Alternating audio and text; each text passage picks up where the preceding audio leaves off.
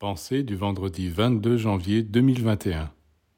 Chaque être humain est comparable à une goutte d'eau, et cette goutte tombera exactement à l'endroit prévu pour elle par les décrets de l'intelligence cosmique afin d'y accomplir sa tâche.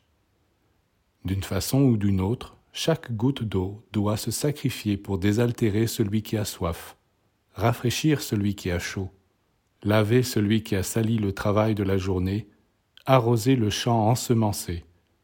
Oui, nombreux sont les sacrifices qui peuvent être demandés à l'eau.